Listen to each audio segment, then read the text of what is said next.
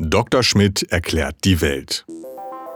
Als Universalgelehrte der ND-Redaktion weiß der Wissenschaftsredakteur Dr. Steffen Schmidt auf fast jede Frage eine Antwort. Und falls nicht, beantwortet er einfach eine andere. So, in vielen Supermärkten sind in diesen Tagen oder zum Teil schon seit Wochen die Ölregale leer. Was es noch gibt, ist Olivenöl oder sehr teures Öl, aber Sonnenblumen- und Rapsöl zu normalen Preisen ist weitgehend ausverkauft. Die Leute legen sich ja offensichtlich Vorräte an. Wie lange kann man denn, wenn man das nur für den Hausgebrauch haben will, so ein Sonnenblumen- oder Rapsöl lagern, bevor es ranzig wird? Ja, wenn man es kühl und, und, und ohne Licht lagert, geht das schon eine ganze Weile. Also kein Sauerstoffkontakt und kein Licht ist, ist das nicht, nicht zu warm ist wichtig. Im Kühlschrank allerdings hat es auch nicht verloren. Weil? Dann äh, hast du oftmals so eine Flockenbildung, das ist dann nicht so hübsch. Also neben anderen Lebensmitteln, vor allem Getreide und auch Futtermittel, scheinen ja Russland und die Ukraine auch große Lieferanten für Sonnenblumen und Sonnenblumenprodukte, also auch Öl zu sein. Oder vielleicht wird das dann noch hier weiterverarbeitet. Naja, die Ukraine ist wohl für die EU der größte, oder zumindest für Deutschland, für die EU wohl weniger. Da kommt noch Frankreich und so. Aber für Deutschland war es wohl der wichtigste Lieferant von Sonnenblumenöl. Nun weiß man ja nicht, wie das weitergeht weitergeht, wie das Kriegsgeschehen weitergeht, wäre es denn eine Option, also in Deutschland, in Mitteleuropa diesen Sonnenblumenanbau massiv auszudehnen? Es gibt ja hier auch große Sonnenblumenfelder, von denen ich gar nicht weiß, ob die eigentlich für Verarbeitungszwecke oder mehr für den Blumenhandel da sind. Also wenn es große Felder sind, sind sie wohl eher für die, für die Sonnenblumenkerne und weniger für die, für die Blumenläden. Nee, nee, also äh, sicher in dem Maße, in dem sich das Klima verändert, äh, kannst du natürlich mit Sonnenblumen auch bei uns wahrscheinlich äh, mehr Erfolg haben. Allerdings ist der, der Witz ist ja an dem Sonnenblumenöl, dass es bis voriges Jahr, also der, der Preisanstieg bei Sonnenblumenöl, der jetzt zum Teil zu vermerken ist, ist, ist äh, sicherlich jetzt krasser, weil, weil praktisch die Lieferungen aus der Ukraine komplett ausfallen, weil das ja alles über, über den Seeweg ging. Und der Seeweg für die Ukraine ist nun mal das Schwarze Meer. Und das ist ja dicht, wie es aussieht. Auch wenn gerade, wenn unlängst eins der äh, russischen Landungsschiffe offenbar explodiert ist auf See wenn ich nicht mitgekriegt habe, ob inzwischen jemand rausgekriegt hat, warum. Aber wie auch immer, äh, scheint es da eine Seeblockade vor den entsprechenden Häfen zu geben. Äh, ja, aber der Punkt war, vorher war Sonnenblumenöl eigentlich eines der billigeren Öle. Äh, also billiger als Raps oder ähm, Olivenöl. Und ähm, das Dumme ist, dass dieser dämliche Krieg ja nun zusammenfällt mit einigen ohnehin unerfreulichen Engpässen bei Pflanzenölen. Also soweit ich gelesen habe, ist die Rapsernte in, in, in Kanada, was ja auch ein großer Lieferant ist, im letzten Jahr ziemlich schlecht ausgefallen. Wegen Klimabedingungen? Ja, Dürre nennt man das. Ne? Aha. Und äh, ja, und insgesamt habe ich gelesen, gab es schon voriges Jahr, als sich die Corona-Maßnahmen, als die gelockert wurden, äh, einen deutlichen Preisanstieg bei, bei etlichen Pflanzenölen. Und zwar, was ich jetzt nicht gedacht habe, nicht wegen der Hamsterkäufe, die da gab es ja noch nicht. Äh, Corona war ja am Anfang eher die Klopapiernummer. Ne? Äh, das mit dem Öl ist ja jetzt eher eine neue Entwicklung. Corona unabhängig. Aber Corona abhängig war offenbar, dass wieder mehr mit Auto gefahren wurde und, und offenkundig ist der bescheidene Anteil von Biodiesel groß genug, um, wenn der plötzlich wieder zunimmt, äh, die, die Preise doch erheblich nach oben zu treiben. Da kommen ja wahrscheinlich in solchen Fällen heutzutage auch noch die Börsenspekulanten dazu, die dann auf, die das Ganze dann noch äh, verteuern können. Davon kann man ausgehen, aber das war offenbar jetzt nicht der Hauptauslöser. Der Hauptauslöser war offenkundig im vorigen Jahr schon, dass, dass eben die Nachfrage nach äh, Pflanzenölen aller Art für die Biodieselproduktion zugenommen hatte. Ich meine, wenn das Öl mal alle ist, da kann man ja genauso gut Margarine nehmen, oder? Für die allermeisten Küchenzwecke. Das würde ich eher nicht sagen. Nee? Nee, also erstens ist Margarine natürlich in der Regel ja das äh, auch nur ein Pflanzenfett, was also auch erstmal irgendwie aus Pflanzenölen hergestellt werden musste. Also das wird also auch nicht unbedingt billiger sein auf die Dauer.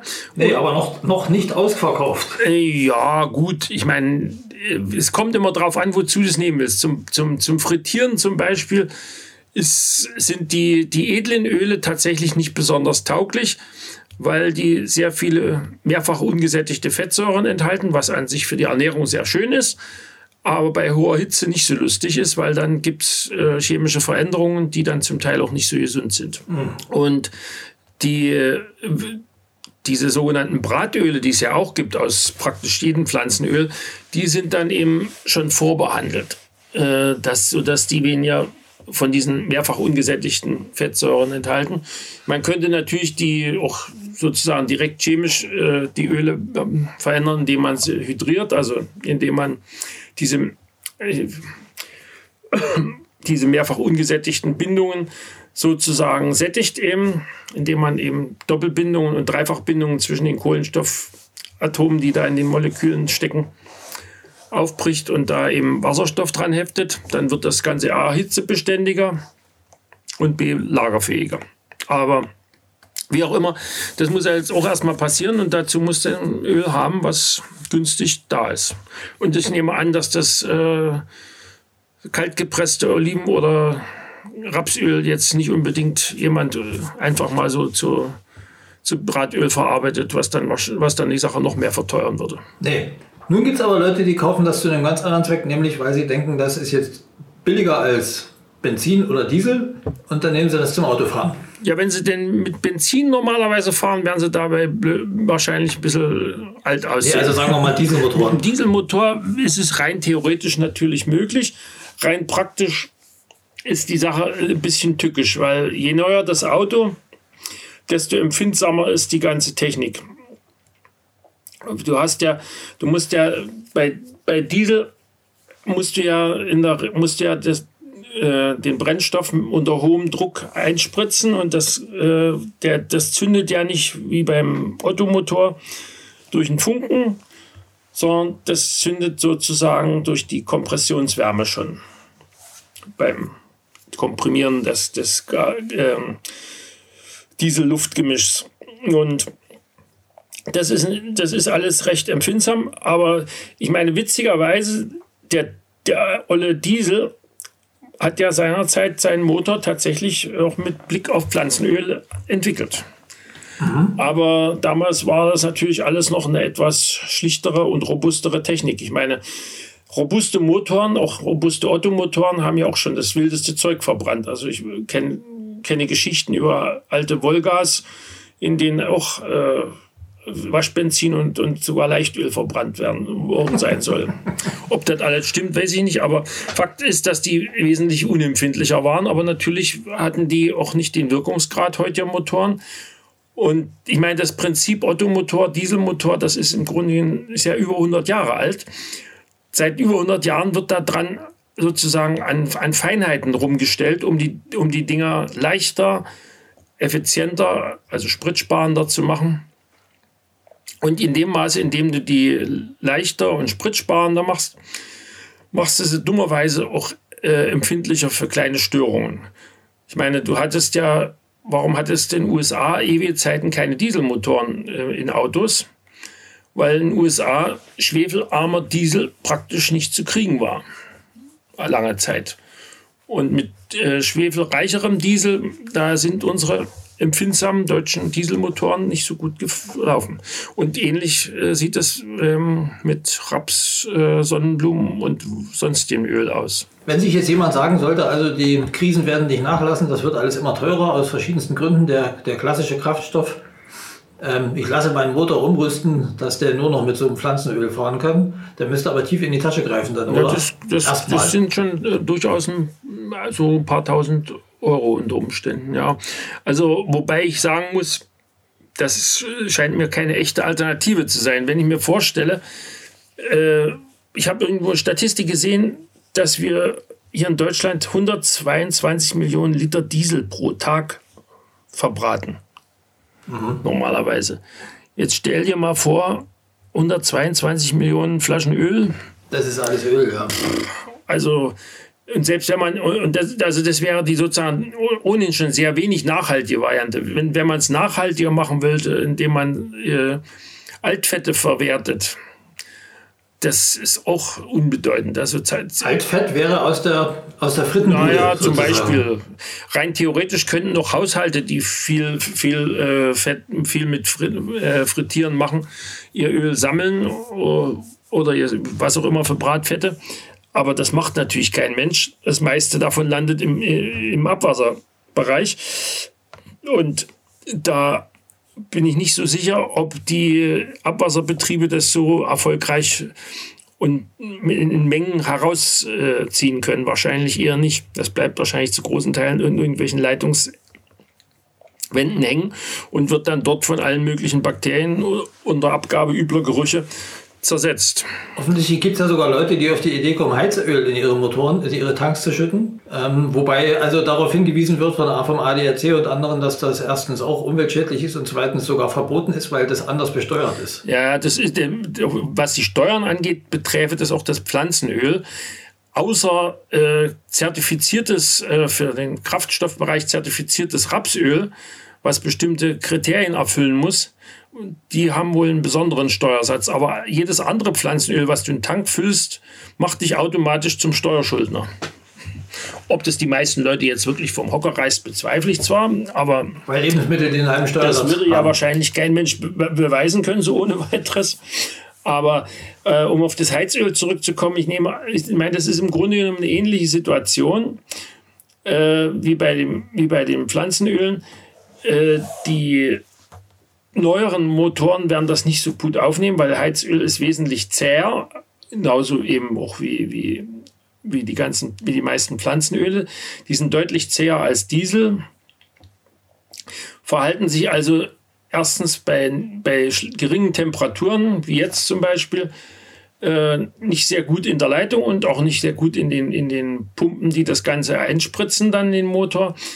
Das heißt also, diese Teile, die in der Regel auch recht teuer sind, einer der Gründe sind, warum Dieselmotoren teurer sind als äh, Ottomotoren, äh, die fahr, fährst du dann erheblich auf Verschleiß. Und ob es das dann lohnt, ist die Frage. Und ansonsten gilt natürlich äh, das Gleiche wie bei Schiffsdieseln. Die sind ein bisschen größer zwar und wahrscheinlich viel robuster. Die könnten rein theoretisch wahrscheinlich auch Heizöl verbrennen. Praktisch können sie normalen Schiffsdiesel verbrennen oder aber, was sie im Regelfall auf hoher See machen in den meisten Ländern, äh, die, die zugelassenen Schiffe, sie verbrennen das, was bei der Destillation, Öldestillation übrig bleibt, Schweröl, der letzte Dreck sozusagen.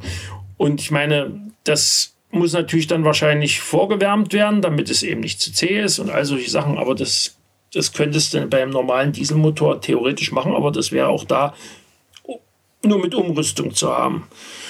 Und ob Heizöl nun tatsächlich billiger wird, ist ja die Frage.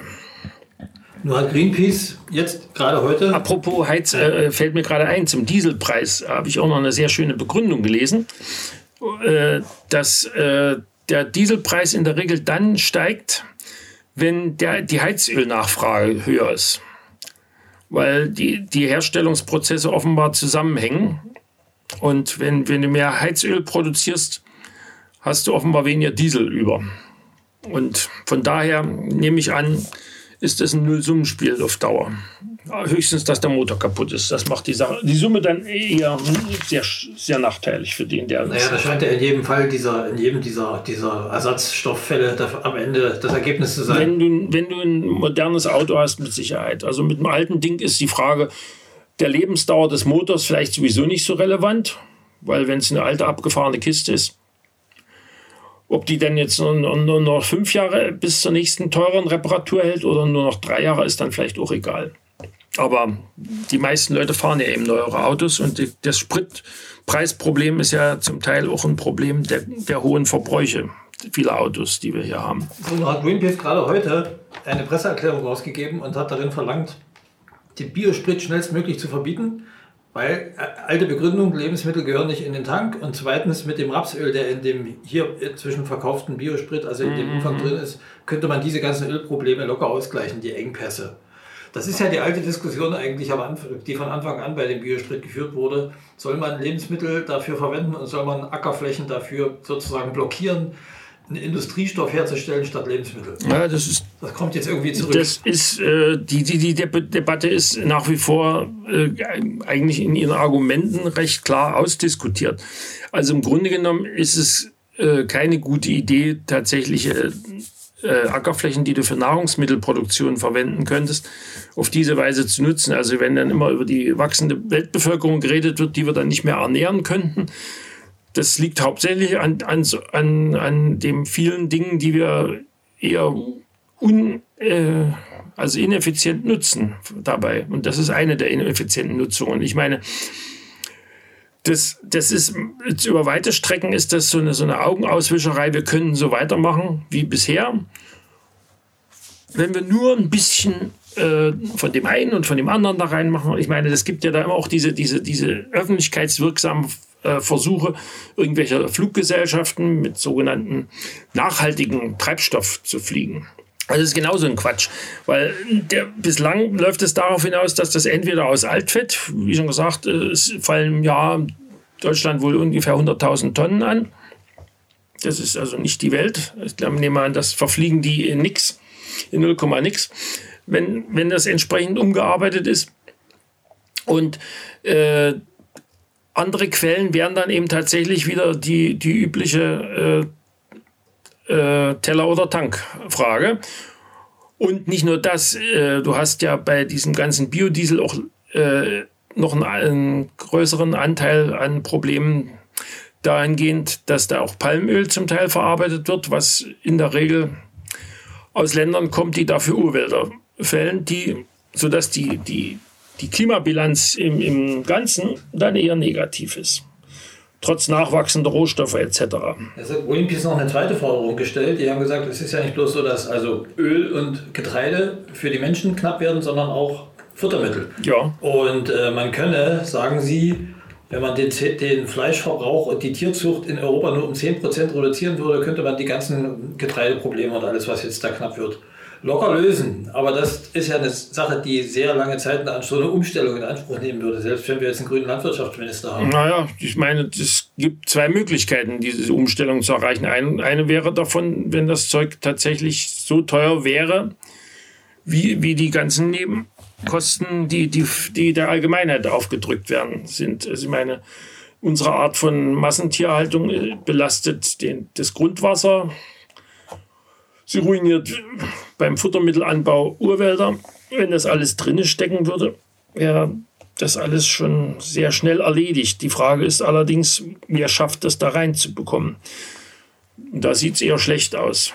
Die höhere Preise. Ja, ne, ich meine, dass, dass die tatsächlichen Kosten, Umweltkosten in, in den Produktpreisen aufscheinen. Das, äh, das sehe ich eben nach wie vor nicht, weil da ist, das ist nur ein international lösbares Problem. Das kann kein Land alleine lösen. Nee, das ist das eine. Und das andere ist ja, dass die Menschen ja erfinderisch schied. Und du siehst ja, also wird das Öl teurer oder knapp? Äh, Quatsch, das Benzin, dann nehmen sie eben Öl.